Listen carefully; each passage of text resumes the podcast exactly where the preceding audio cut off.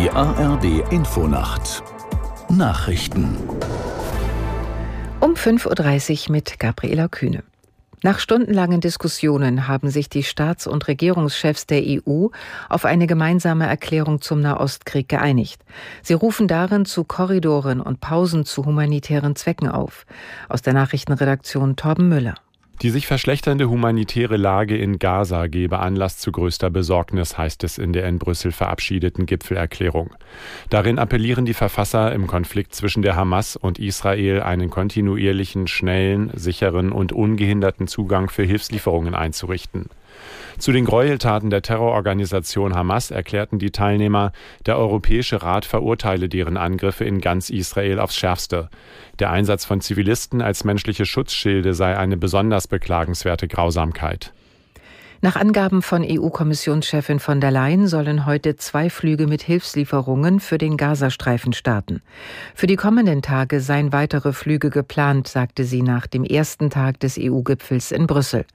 Laut von der Leyen wurden bereits 56 Tonnen Hilfsgüter nach Ägypten gebracht und von dort in den Gazastreifen geliefert.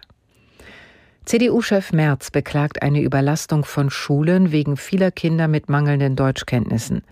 Zu viele Schulen hätten zu viele Kinder, die die deutsche Sprache nicht richtig beherrschten, sagte Merz der Stuttgarter Zeitung. Das überfordere aktuell das Bildungssystem. Auch deshalb müsse man die irreguläre Zuwanderung in den Griff bekommen, betonte Merz. Übervolle Klassen gingen zu Lasten aller Kinder in diesen Schulen. Sie starteten mit unzureichender Bildung ins Leben und dies lasse sich später oft nicht mehr ausgleichen. Die Gewerkschaft Verdi hat wegen des festgefahrenen Tarifkonflikts für heute Warnstreiks im Einzelhandel angekündigt. Sie rief, dazu, sie rief zudem bundesweit die Beschäftigten im Groß- und Außenhandel auf, die Arbeit niederzulegen. Aus der NDR Nachrichtenredaktion Gisela Former. Verdi rechnet damit, dass sich Zehntausende Beschäftigte an dem Warnstreik beteiligen. Die Gewerkschaft kritisiert, dass die Arbeitgeber nach einem halben Jahr Verhandlungen kein verbessertes Angebot vorgelegt hätten. Verdi fordert im Einzelhandel ein Lohnplus von 2,50 Euro pro Stunde, mindestens aber 13,50 Euro. Im Groß- und Außenhandel will Verdi ein Plus von 13 Prozent erreichen, beziehungsweise 425 Euro mehr, je nach Tarifgebiet. Das bisherige Arbeitgeberangebot für dieses Jahr liegt bei rund 5 Prozent. Prozent. Die Verhandlungen sollen kommende Woche weitergehen. Das Wetter in Deutschland.